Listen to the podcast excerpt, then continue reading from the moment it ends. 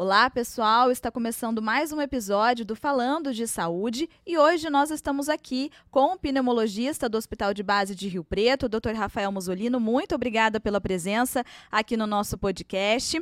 E vamos falar hoje sobre cigarros eletrônicos. Todas as dúvidas aqui vamos tentar aí sanar aqui com o doutor. Muito obrigada pela presença e já vou logo perguntando é, o que, que é o cigarro eletrônico, então, doutor? Explica pra gente. Olá a todos, obrigado pela oportunidade oportunidade. Bom, o cigarro eletrônico né, é um dispositivo, né? É como o tam tamanho de um pendrive, de uma caneta, né? É, que aquece um, uma, um, um líquido que contém algumas substâncias, entre elas a nicotina. E ao aquecer, aquilo vira um vapor, e é esse vapor que a pessoa acaba inalando, né? Então ela leva a boca, puxa e aquilo, é, ao puxar, ativa isso e isso vaporiza esse líquido e a pessoa inala aquele gás, aquele vapor. E, e nesse líquido contém a nicotina, que é a substância que gera, às vezes, um bem-estar, é, é, enfim, e, mas também que gera um vício, né? E, então é como se fosse entre aspas, um cigarro eletrônico, né? Uhum. Qual a diferença, né, que, que a gente vê do cigarro é, eletrônico para o cigarro considerado aí o comum? Certo. Então, o cigarro convencional, né, ele funciona através da queima. Então, é o tabaco, né, processado com uma série de substâncias que, quando você queima, né, acende, gera aquela fumaça e você inala a fumaça. Uma fumaça com consequência de uma queima de uma planta que é o tabaco, né? E dentro dessas substâncias está a nicotina que compõe, que faz parte do, da, da planta do tabaco. Né? É, então é um pouco diferente a forma que você obtém a substância. Né? Uhum. No cigarro eletrônico é uma vaporização de um líquido. No, no, no, cigarro convencional é a queima da, daquela matéria orgânica, da, daquela. O objetivo de ambos, né, é trazer a nicotina, né, que é a substância que gera o vício, né? Então, eles têm esse L em comum. Ambos têm nicotina e ambos geram vício. A forma de se obter isso é um pouco diferente. Certo. Bom lembrar, né? A gente é, lembra que aqui a venda do, do, cigarro eletrônico ela é proibida é, no Brasil pela Anvisa. É, então, por mais que a gente veja é, na rua, né, é comum a gente ver a cena, é, o cigarro eletrônico ele tem a venda proibida. E também uh, muitas pessoas falam: ah, eu estou parando né, de, de fumar, o cigarro que a gente considera o comum. E para nesse processo né, de, de parar de fumar, muita gente acaba migrando para o cigarro eletrônico como uma forma de tentar é, terminar com esse vício. Né? É, o que, qual análise que, que o senhor faz? Isso realmente acontece? O cigarro eletrônico ajuda de alguma forma a pessoa a parar de fumar? É, os malefícios né, que, que ele também causa? Como que Sim. o senhor analisa isso? É, de fato, né? Então, isso é fato que a gente observa no dia a dia o quão difundido o cigarro eletrônico está, né? Principalmente entre os jovens hoje, é muito frequente o uso. A gente acaba observando, inclusive, no consultório, é, jovens procurando atendimento em função disso, né? é, embora seja proibido a, a comercialização. Né? E a gente já, já, já, já se ouve né, é, essa tentativa né, de uso do cigarro eletrônico como uma tentativa de cessação do tabagismo convencional, né, como se fosse uma redução de dano. Né? É, pode, pode se fazer, sim, pode, é, pode-se fazer essa transição do cigarro convencional para o cigarro eletrônico. Entretanto, isso pode ser, isso não pode, isso pode ser que não traga um benefício à saúde, né? O cigarro eletrônico também, de uso prolongado, ele também pode trazer prejuízos, né? Ele também tem substâncias que são nocivas à saúde que podem inclusive aumentar risco de câncer, gerar processo inflamatório pulmonar é, a longo prazo. Então, é, a gente não costuma utilizar essa, esse artifício para cessação do tabagismo, porque vai se trocar um vício por outro. Né? Então, a gente prefere tentar se livrar do vício da nicotina, né? eliminando o cigarro por completo. Então, não é uma estratégia que a gente utiliza. Né? Uhum. Porque o cigarro eletrônico também pode trazer malefícios. Né? É, doutor, e uma questão né, que a gente levanta, é importante a gente também falar sobre isso, a venda do, do cigarro eletrônico ela é proibida aqui pela Anvisa no Brasil, então não pode ser, não poderia ser comercializado, mas, é, entretanto, né, a gente vê aí tão comum que até a gente fica na dúvida, né, se é mesmo, é, é, se essa venda é proibida ou não, mas ela é. é e muita gente acaba utilizando o cigarro eletrônico nessa transição para parar de fumar o cigarro considerado comum. É, isso é, é uma realidade né, da, da dos fumantes. É, é, indicado de, de alguma forma, faz mal também à, à saúde. Como que o senhor analisa isso? Certo. É de fato, né? A gente observa no dia a dia é, que o cigarro eletrônico ele está muito difundido, né? Principalmente entre os jovens, embora ele seja proibido a comercialização, né? É, e isso com certeza ao longo prazo vai trazer alguns prejuízos. É, e tem algumas pessoas né, que utilizam né, o cigarro eletrônico para tentar deixar de fumar, deixar de, de usar o cigarro convencional. A gente não costuma recomendar isso, porque a gente é, também acredita que o cigarro eletrônico possa trazer malefícios a longo prazo. Embora seja um pouco diferente o tipo de substâncias que são inaladas com o cigarro comum, convencional e o cigarro eletrônico, o cigarro eletrônico também gera vício, né? também tem nicotina, portanto. É, e também tem outras substâncias que podem ser deletérias, né? podem trazer prejuízos a longo prazo né? É, para o pulmão, aumentando o risco de câncer, gerando doenças pulmonares. Né? Então a gente não, não usa esse tipo de estratégia é, para cessação do tabagismo. Existem outras formas de parar de fumar, né, que a gente considera efetiva e que tem um bom sucesso, que trazem, assim, que evitam que a pessoa substitua um vício pelo outro e, mante e mantendo um malefício à saúde, né? Uhum. E, e, entrando nesses malefícios, quais que a gente pode citar aqui que o cigarro eletrônico causa, faz aí à saúde da, de quem está fumando, seja é, a curto ou a longo prazo? Certo. É, então, é, o cigarro eletrônico ele é muito prático de ser utilizado, então a gente observa, inclusive, uma intensidade grande da utilização, né? Pela praticidade, as pessoas acabam fumando até mais o cigarro eletrônico, porque não tem cheiro, porque não gera fumaça, né? Então, existe um uso muito intenso, né? E isso pode trazer prejuízo à saúde. A curto prazo, a pessoa pode desenvolver tosse, crises de, é, de chiado no peito, falta de ar, principalmente se ela já tem alguma predisposição, se já tem asma, se já tem um pouco de alergia. Né?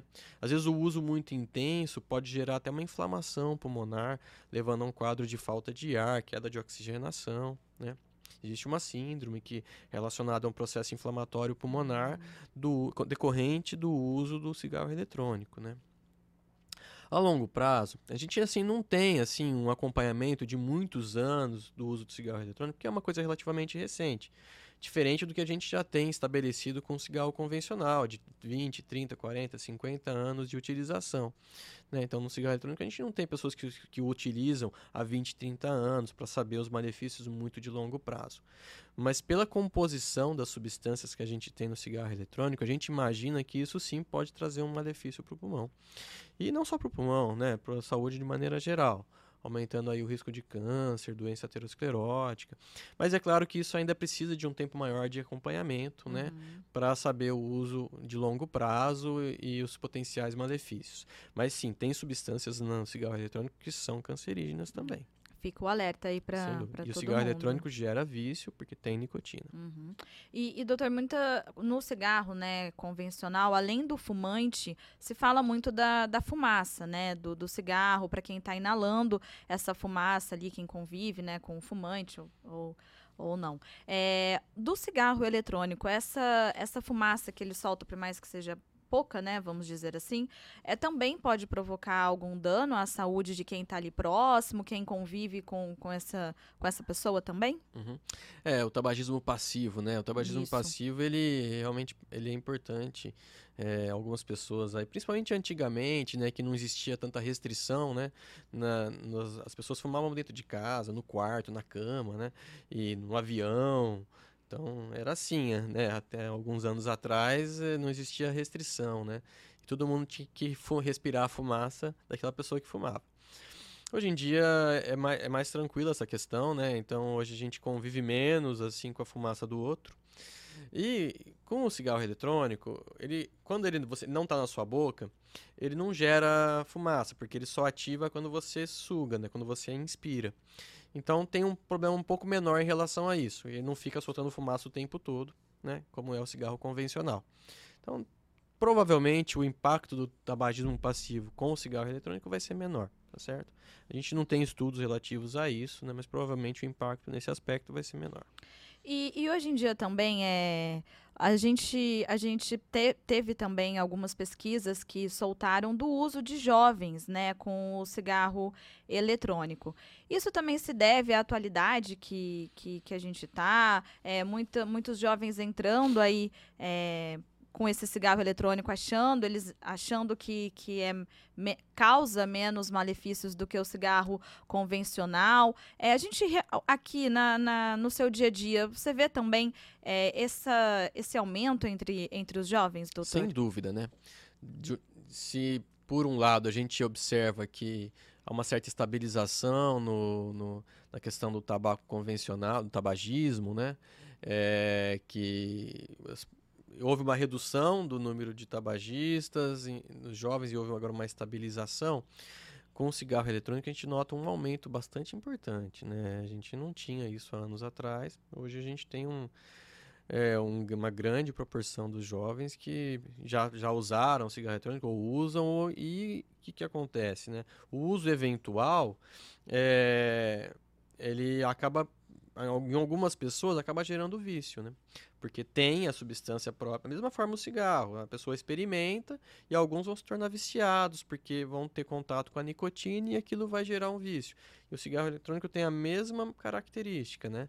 É, são, é, contém nicotina, a pessoa gera, tem o contato e acaba se tornando viciado naquilo. Então, a gente tem, a, infelizmente, uma projeção aí de um aumento grande de, de, de jovens e né, pessoas é, que vão ficar viciadas, né, que estão se tornando viciadas no cigarro eletrônico. E a gente vai ter um problema no tratamento dessas pessoas para tentar é, contornar essa situação. E, e agora também para quem está tentando né, fumar, a gente já, já citou aqui que não é o indicado fazer essa transição para o cigarro eletrônico. Para quem está tentando parar de fumar, quais as alternativas que a gente pode deixar? Quais as, as dicas né, que, que a gente poderia é, ressaltar aqui? Claro, com né, seguindo todas a, a, as restrições médicas. Sim. É, então, é, hoje a gente tem né, é, um, estratégias para cessação do tabagismo bem estabelecidas. Né? E com acompanhamento médico, que envolve um acompanhamento multiprofissional, né? com presença de psicólogos. É, então a gente sempre é, orienta né, é, os malefícios do cigarro e a gente propõe estratégias. Né? Existem estra estratégias que são efetivas para a pessoa é, deixar de fumar e também tem o uso de medicação junto dessa estratégia. Uso de medicações, tem algumas medicações que auxiliam, diminuindo a abstinência, diminuindo a fissura e tornando essa barreira da cessação do tabagismo me menos penosa. Né? Então, hoje a gente consegue uma efetividade boa nessas, com essas estratégias. E hoje também, é, vocês veem que no dia a dia, né, as pessoas elas estão mais conscientes em relação ao uso do cigarro, porque antigamente, né, é, a gente sempre ouvia falar que as pessoas é, começavam a fumar porque achavam bonito, né, é, é, o, o fuminho, enfim.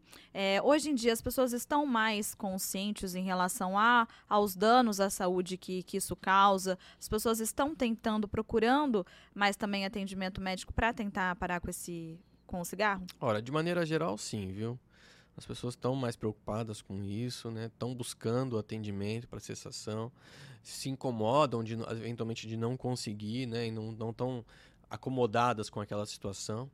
É, então, de maneira geral, há uma conscientização maior, uma preocupação maior, e tudo isso tanto em função das, dos malefícios à saúde e também do desconforto que as restrições causam, né? Então, essas restrições são interessantes, são importantes nesse sentido, né? Porque isso acaba influenciando até no convívio social, né? Então, tá dentro de um lugar fechado, não pode fumar está num restaurante, num bar, num bar, não pode fumar. Está trabalhando, num lugar não pode não pode fumar. Então é, vai ficando restrito né? A pessoa começa a ficar é, incomodada com aquela situação. Então tem esse lado da do malefício uma, esse lado é, do, do convívio. Então as pessoas estão se incomodando por por estarem é, por serem tabagistas e estão procurando atendimento, sim, estão procurando ajuda. De maneira geral, isso tem acontecido com mais frequência. E, doutor, no dia a dia, né, quais são as principais dúvidas que, que, que você vê ali dos pacientes em relação tanto ao cigarro convencional quanto ao cigarro eletrônico? Então, as pessoas costumam perguntar se o cigarro eletrônico também gera vício, se também vicia, e a resposta é sim, né, porque ele contém nicotina. É, as pessoas perguntam muito o que, que é pior, né?